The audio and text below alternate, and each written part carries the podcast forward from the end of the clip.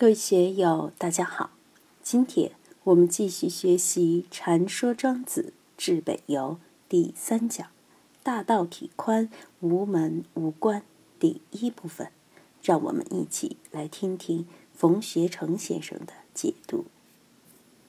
这一段也可以把它当成禅宗的公案来看。舜问乎臣曰：“道可得而有乎？”这个臣当然不是丞相。有的人说是舜的老师，也有的人说是舜的副手，宰为正，臣为副嘛。舜提了一个很要命的问题：“道可得而有乎？”问这个的是学道的人，大家都想拥有道，都想悟道，都想得道。当然，这里庄子对这个问题比后来这两千多年的人都清楚明白，也很清晰，见地也很纯正。这个也是出乎我们意料之外的，就像许多先生以前只是把庄子当作文学作品来看，就没想到庄子里的内容这么棒，放在禅宗里也是超级祖师。佛教对这个问题也很明确，《心经》说：“无智亦无德，以无所得故。”隋唐间被称为菩萨的三论宗祖师吉藏大师，在其《大乘玄论》。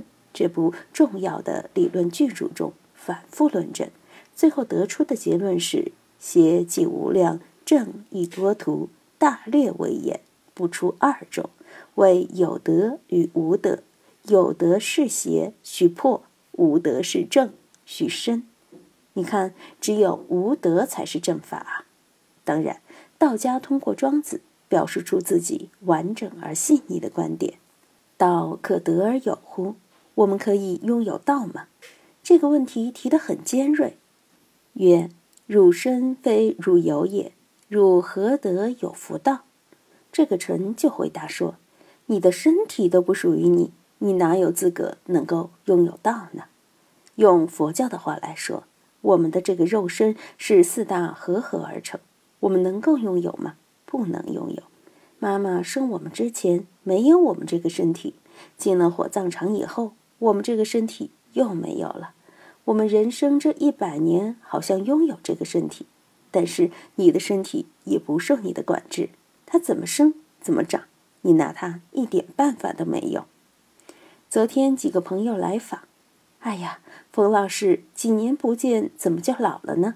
头发都白了一大半，戴上眼镜还显得好一点，不戴简直是一个老头子。这就是身非自己所有。女孩都想漂亮，要到美容院去美容，那样也未必能整得好，有时反而带来痛苦。身体差的人呢，总是去吃药；胖的人想减肥，矮的人想长高，这些你都说不清，因为这个身体非我所有。这个身体好像是我们所有的，实际上它又不听你的话。那么，心属不属于我们所有？我们的精神属不属于我们所有？一分钟以后你想什么？一分钟以后你说什么？你都做不了主，你又怎么能说心是属于你所有呢？我们都是被动的，跟着外部的因缘而产生种种的念头，根据色、声、香味、触、法和眼、耳、鼻、舌、身、意而产生眼识、耳识乃至意识。所以，心也不见得属于你所有，命也不见得属于你所有。个人的因缘是说不清楚的。你想当官，当不了官；你想发财，发不了财；你想如意，你就如不了意。想办本杂志，主管领导都说了没有问题，你拿去就给你毙了。所以这些都说不清楚。说实在的，张三和李四与自己的关系也把握不了。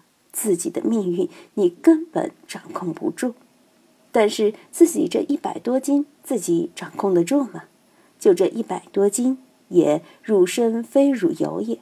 我们的身体都不是自己的，何得有福道？你何以有资格去拥有道啊？那是不是我们就与道无缘了呢？舜帝接着问：“吾身非吾有也，孰有之在？”我的身体不是我所拥有的，那又是谁所有呢？曰：是天地之谓形也。你的身体是老天爷赋予你的这么一个形体。中庸里说：“天命之谓性。”老天爷赋予你的这么一个形体，并不是你所拥有的。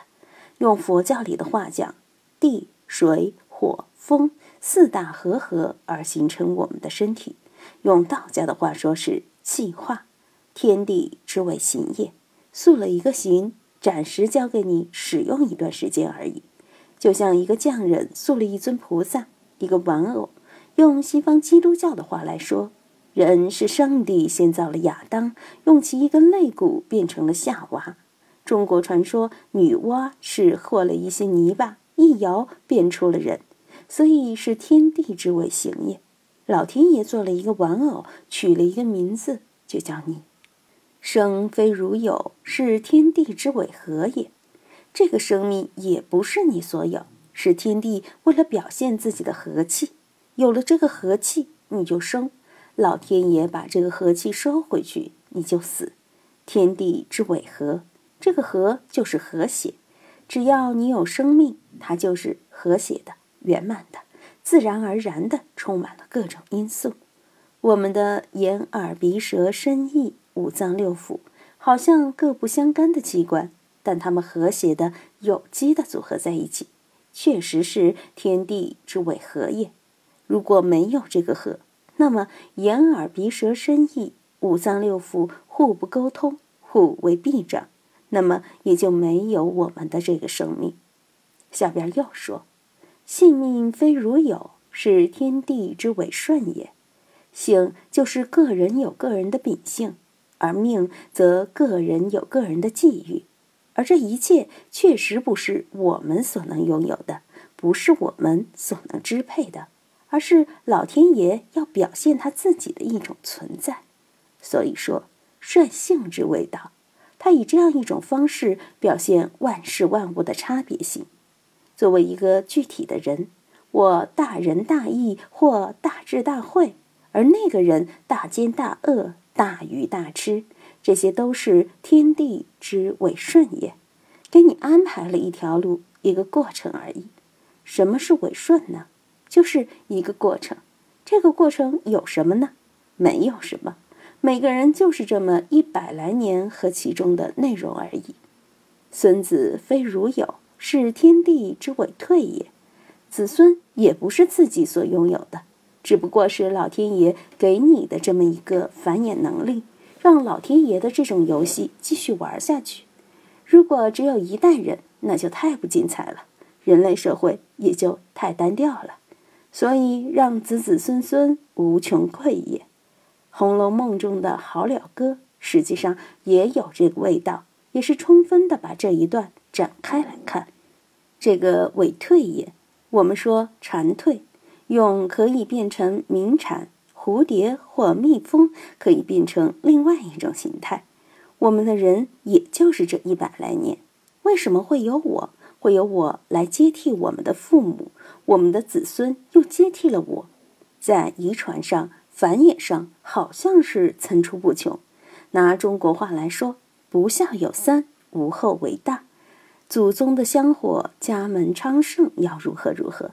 在道家看来，只不过是天地之委退也，只不过换了个花样来表现大道的丰富性、连续性而已。今天就读到这里，欢迎大家在评论中分享所思所得。我是万万，我在成都龙江书院为您读书。